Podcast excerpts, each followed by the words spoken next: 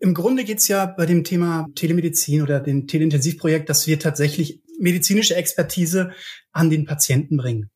Und Krankenhausreform hin oder her, wann sie dann entsprechend kommt, ja. Diesen Anwendungsfall werden wir in der aktuellen Landschaft, wie wir sie im, im Healthcare-Bereich jetzt in Deutschland haben, immer wieder haben. Diese Folge des Podcasts eHealth Pioneers wird unterstützt von der NETEC GmbH. Das Unternehmen für IT-Consulting im Gesundheitswesen sorgt für Informationssicherheit und Datenschutz in Krankenhäusern.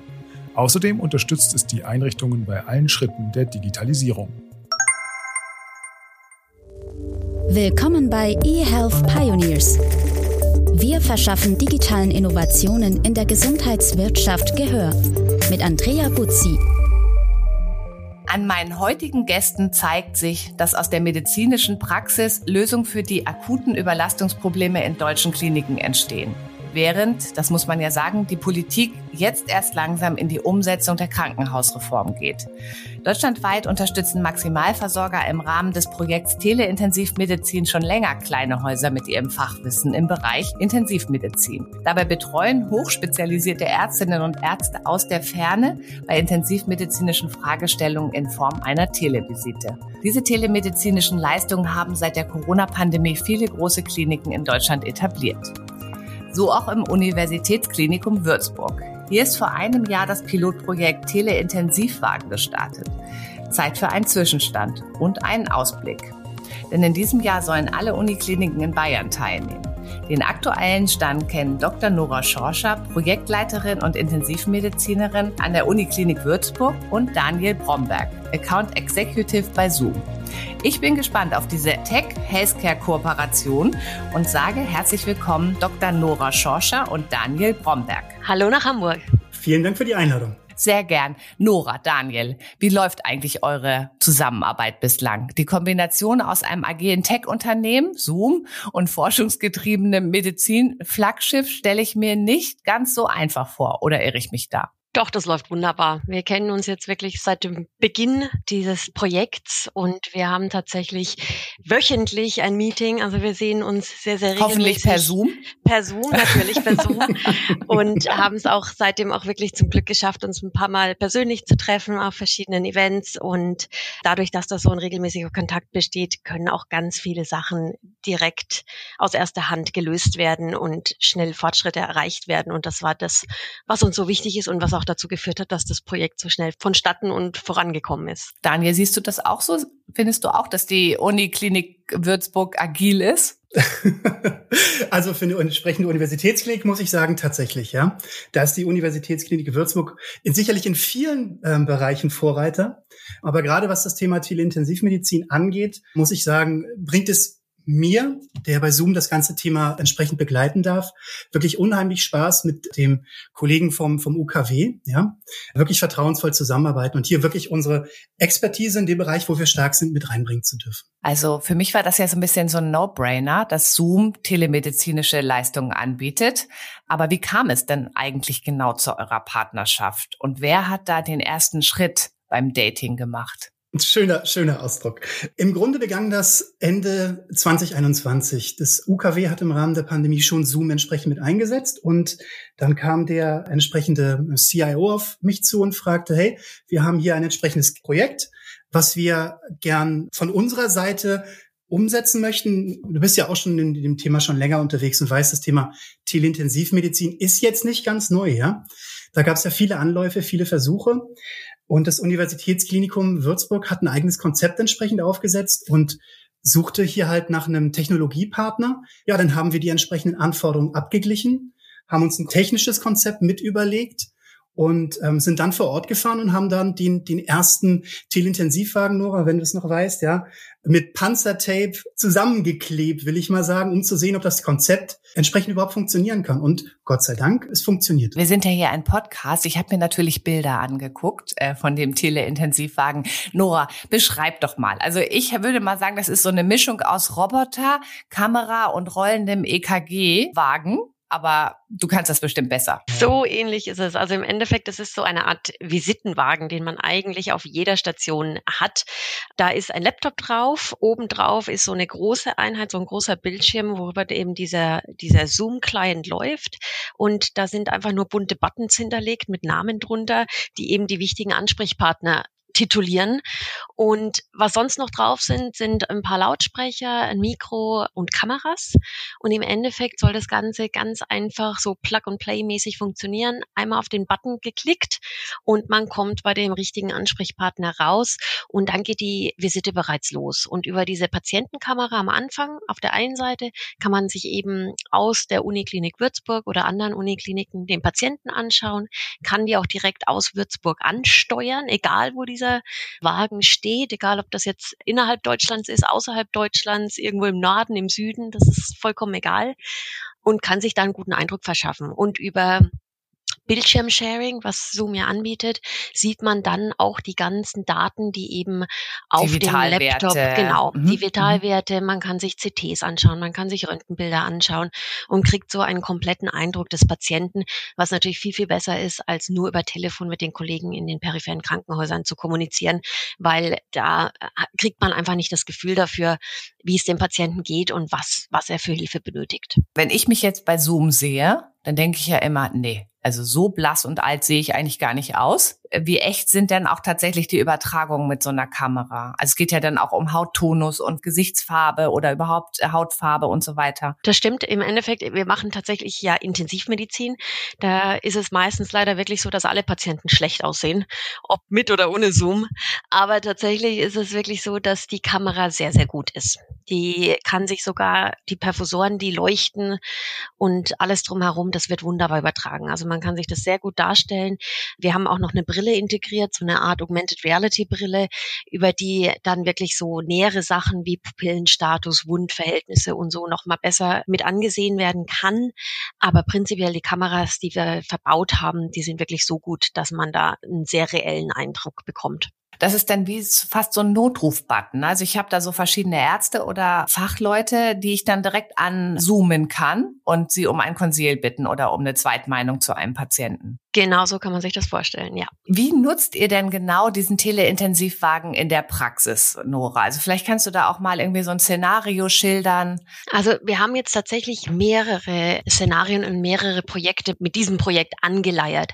Primär ist es so, dass wir versuchen, aus Corona-Zeiten herausgehend Hilfe an periphere Krankenhäuser zu liefern, die Intensivstationen haben, die aber an sich vor allem mit dem Bild der schweren Lungenerkrankung oder so während Corona etwas überfordert waren, weil sie solch kranke Patienten normalerweise nicht sehen.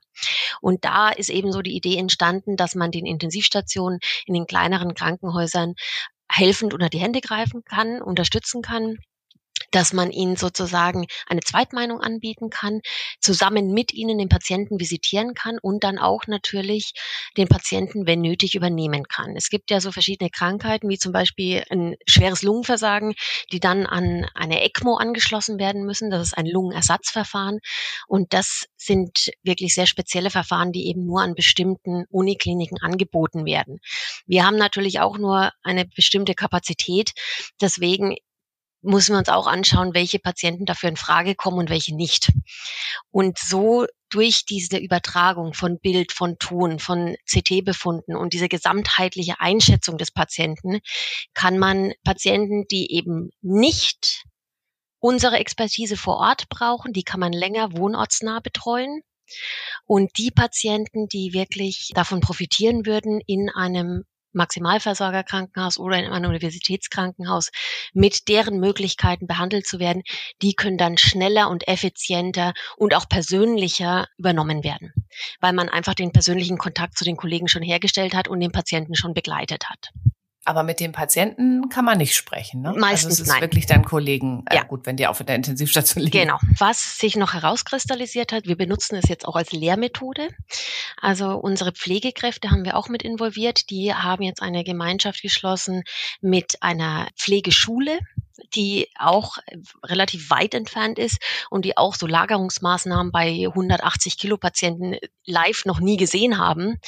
Die benutzen auch den Wagen, den wir vor Ort haben und unsere Kollegen von der Pflege, die Leitung unserer Intensivstation macht über den Wagen direkte Anleitung und direktes Teaching, um den Kollegen, den Auszubildenden eben zu zeigen, wie Perfusoren eingestellt werden, wie Patienten gelagert werden und solche Sachen. Und was wir noch gemacht haben, ist tatsächlich, dass die Kollegen in den peripheren Krankenhäusern, wenn da junge Ärzte auf den Intensivstationen Nachtschicht haben und da etwaige Probleme haben, können die auch direkt ihren eigenen Oberarzt anrufen, der meistens im Rufdienst zu Hause ist.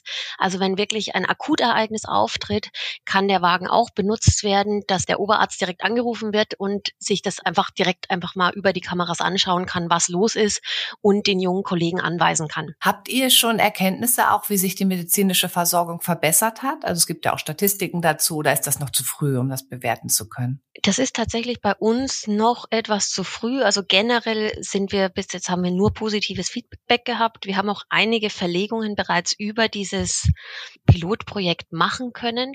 Bis jetzt die Medizin ist da noch sehr, ja, hinterwäldlerisch dieses ARDS-Netzwerk, das sich darum kümmert, dass Patienten eben mit Lungenversagen verlegt werden, das funktioniert oder basiert zurzeit noch auf Fax. Und da sind wir natürlich mit dem Teleintensivwagen deutlich fortschrittlich. Oder habt ihr aber Leapfrogging gemacht, oder Daniel? Was sagst aber du dazu? Dann habt ihr ja mehrere Stufen übersprungen. Was im Übrigen einer der Gründe ist, aufgrund der unterschiedlichen technischen Ausstattung in den Krankenhäusern, dass wir unter anderem Dokumentenscanner in den, in den Wagen noch mit eingebaut haben, jedenfalls potenziell, ja. Also auch das kann man mit dem Wagen bedienen. Potenziell, du bist lustig, Daniel. Die sind auf 80 Prozent der Wägen verbaut. Ja, ne? mal, mal ehrlich Wie viele sein. habt ihr denn? Wie viele Teleintensivwagen gibt es denn im Uniklinikum Würzburg? Oder so viel braucht man also, ja wahrscheinlich gar nicht, oder? Nee, also wir haben im Endeffekt immer einen, den wir auch benutzen und ansonsten tun wir die ja ausliefern. Also es sind 15 an, an die unterschiedlichsten Unikliniken in Bayern gegangen. Und damit die eben auch ihre Peripherkrankenhäuser anschließen und wir haben bereits sechs Kliniken angeschlossen. Also alles in allem sind 21 im Umlauf und einer eben, der bei uns stationiert ist. Ja, macht Sinn. Das heißt, dieses Pilotprojekt soll jetzt quasi auch zumindest in Bayern dann etabliert werden, weil wenn dann alle Unikliniken in Bayern mit dem Teleintensivwagen arbeiten, das ist ja euer Ziel, ne? 2023 soll das abgeschlossen sein. Mhm. Ähm, dann wäre das ja auch ein Pilotprojekt, wo dann der Herr Lauterbach vielleicht auch sagt, das funktioniert so gut. Ich sage jetzt Order de Mufti, das soll in anderen, in anderen Bundesländern auch umgesetzt werden. Was gibt es da für Pläne? Also im Endeffekt, unsere Pläne haben sich jetzt erstmal auf Bayern konzentriert. Das ist auch schon groß genug, muss ich sagen. Wir sind ein relativ kleines Team und wir machen das alle noch so nebenbei. Ich bin ja eigentlich 100 Prozent Klinikerin, also ich mache das so in meiner Freizeit ein bisschen.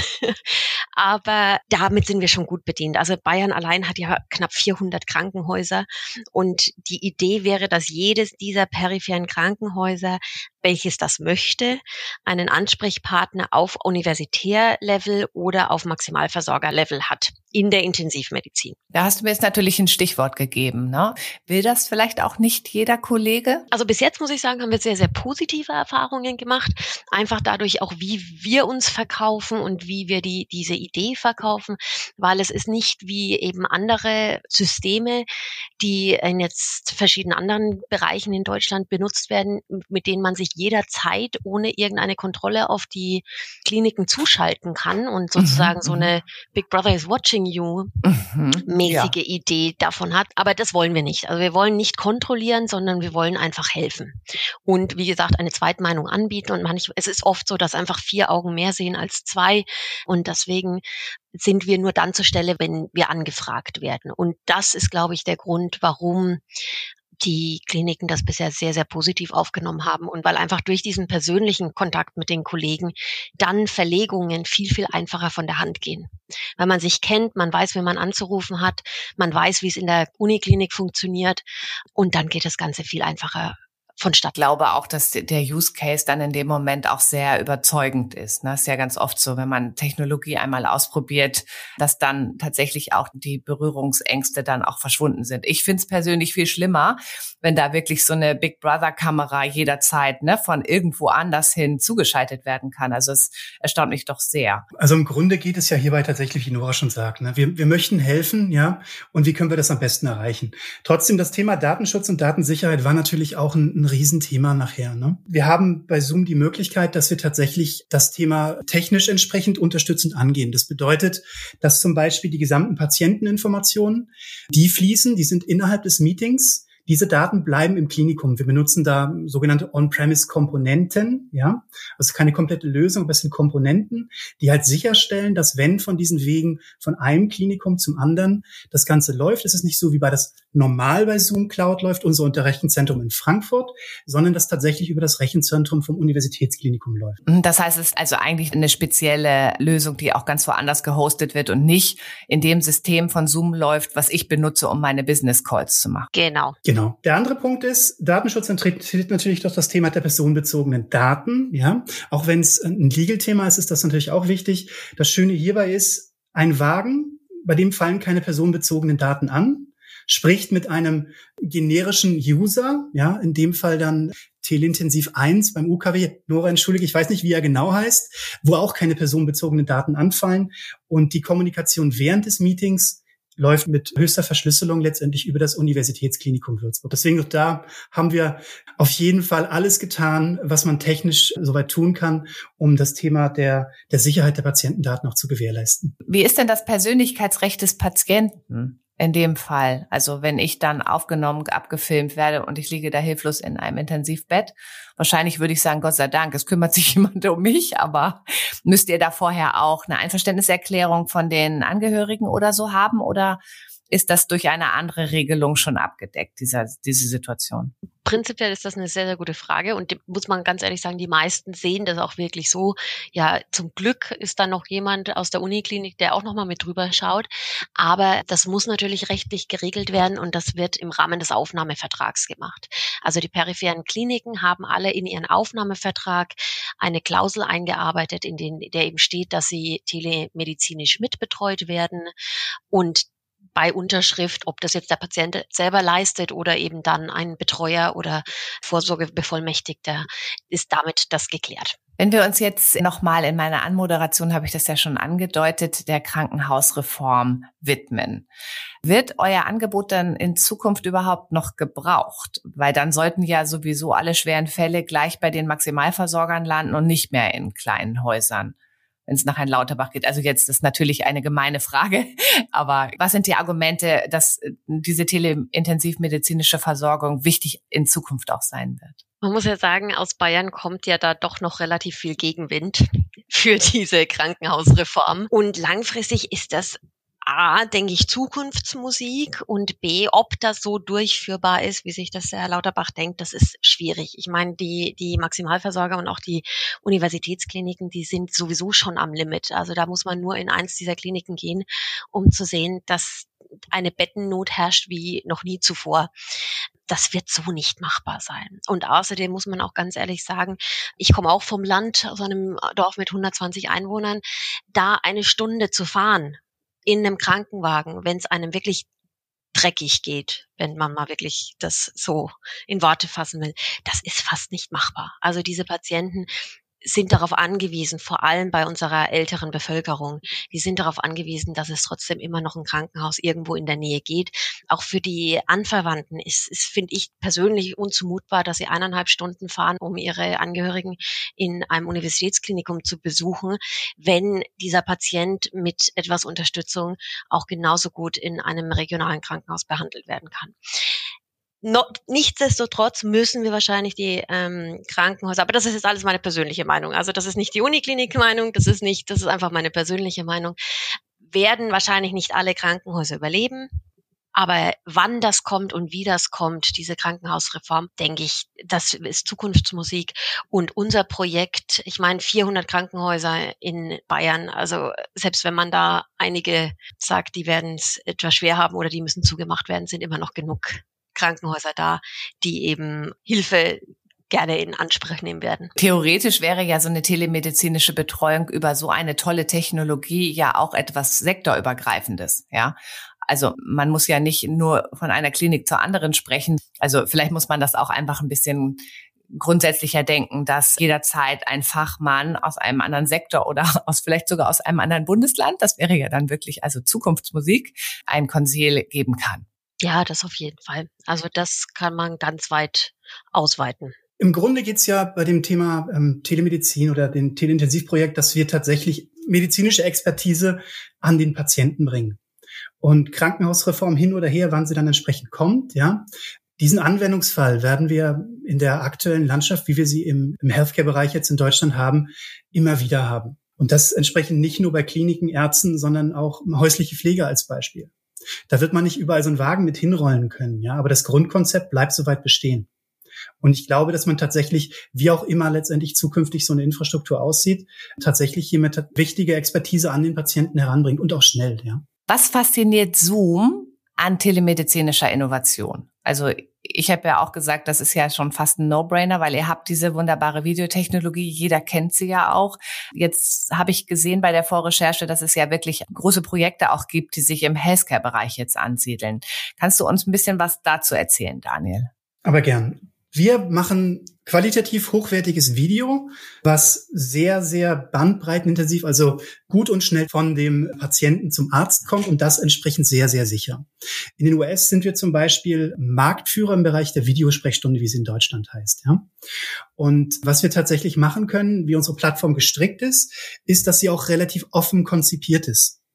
Das bedeutet, dass wir halt auch äh, medizinische Anwendungsfälle, wie wir sie hier zum Beispiel im Rahmen des Teleintensivprojektes haben, durchaus auch entsprechend erweitern können. Das, was ihr erklärt hattet, ne, dass es eine besondere Datensicherheit gibt, dass es über die Server des Krankenhauses läuft, dass das alles auch so anpassbar ist und es wahrscheinlich auch offene Schnittstellen gibt, die man dann aus der Krankenhaus-IT nutzen kann. Genau. Und nicht nur aus der Krankenhaus-IT, sondern die Kernidee ist auch, dass unsere Plattform es auch Kooperationspartnern ermöglicht, tatsächlich Zoom als Videolösung mitzunutzen, was ich persönlich besonders spannend finde. Ja?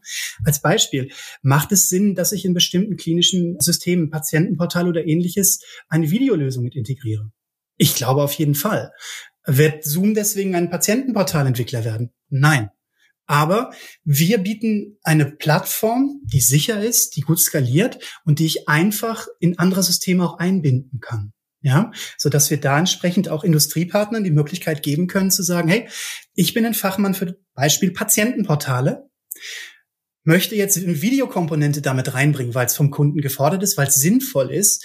Also entwickle ich jetzt selber eins oder nutze ich nicht vielleicht eine sichere Plattform von einem anderen etablierten Hersteller. Mhm. Das ist dann diese Forderung auch von vielen Experten und teilweise auch von der Politik, die ist ja schon sehr alt, dass man auch in der Gesundheitswirtschaft einfach darauf besteht, dass es offene, interoperable Systeme gibt, wo eben dann genau solche Basiskomponenten von dem Best of Breed, wie man es auch immer nennen mag, dann hinzugefügt werden und in ein Gesundheitsökosystem auch eingebunden werden können.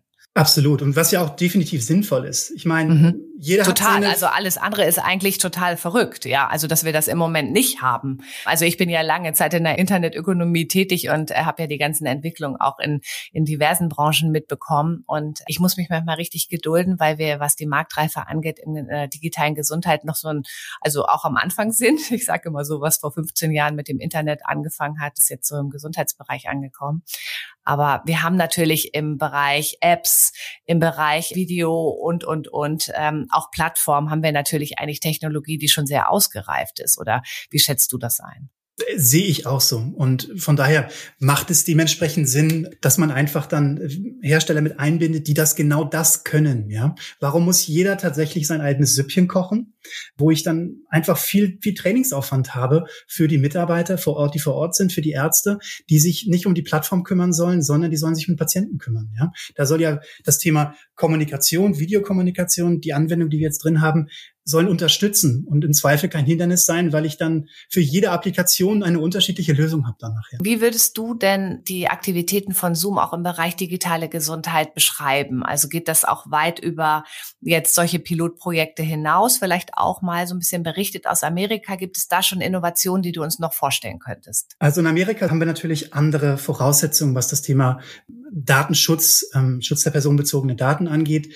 Die sind da tatsächlich schon ein bisschen weiter. Kann man gut oder schlecht finden, aber so ist es faktisch. Und was wir da zum Beispiel machen, ist mit einigen Universitätsklinikas oder großen Klinikketten, dass wir hier beigehen. Zum Beispiel haben wir da bereits Integration in, in die EHR-Systeme, also Electronic Health Record. Und wenn man jetzt auf das Thema Innovation guckt, ist das ganze Thema der Videobrillen dort ein bisschen weiter. Es wird sogar tatsächlich getestet, fixe Kamerasysteme letztlich in Patientenzimmer mit zu integrieren, ja. Und die Idee dabei ist dann zu sagen, hey, wenn ich eine Visite mache, dann mache ich die Visite mit einer Videoschaltung. So habe ich dann die Möglichkeit, Wege zu vermeiden für meine Ärzte, wenn sie direkt mit dem Patienten reden können. Voraussetzung ist natürlich, dass der Patient entsprechend ansprechbar ist soweit, ja.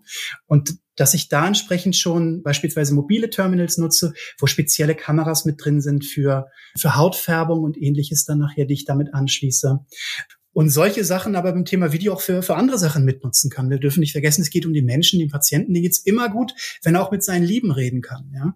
Also, dass ich die Lösung dann so, so gestaltet, dass er beispielsweise dann auch aus dem Krankenhaus, aus dem ähm, Krankenzimmer heraus dann mit seinen Angehörigen sprechen kann. Mhm. Jetzt sprechen ja auch alle über KI. Ne? Da müssen wir jetzt auch noch mal einmal drüber sprechen. Könnt ihr euch vorstellen, dass in Zukunft auch dieser teleintensiv Wagen auch mit KI oder mit einem Avatar oder Chatbot, wie auch immer, für so Standardsituationen verwendet werden kann. Also ich sag mal Reanimation, irgendwas, Herzstillstand, also so Sachen, die vielleicht auch in gerade peripheren Kliniken manchmal alles durcheinander bringen. Also erstmal müssen wir dann den Daniel fragen, ob das überhaupt möglich wäre über Zoom. Das, keine Ahnung, ob man dann einen Avatar auf die andere Seite setzen kann. An sich prinzipiell ist auch die Medizin, denke ich mal, vor KI nicht gefeit. Also wir werden langfristig oder auch kurzfristig damit uns auseinandersetzen müssen. Und es gibt auch schon ganz viele Ansätze, die wirklich hilfreich sind. Ich glaube nicht, dass die Medizin komplett durch KI ersetzt werden kann oder also dass die Menschen in der Medizin durch KI ersetzt werden können. Aber es wird uns auf jeden Fall ein Stück weiterbringen und wird auch die Patientensicherheit besser machen. Daniel, ähm, hast du gerade einen Ansatzpunkt für KI im Krankenhausbetrieb im Kopf, den du uns noch vorstellen könntest? Danke für die Frage. Ein schönes Beispiel für, für den Einsatz von KI in Krankenhäusern ist das ganze Thema der, der Live Translation, ja. Wir haben ja gerade in den, in den vergangenen Jahren Zulaufverhalten und was hier sehr, sehr wichtig ist, dass zum Teil Krankenhauspersonal selber, aber auch die Patienten nicht immer gut Deutsch sprechen, ja.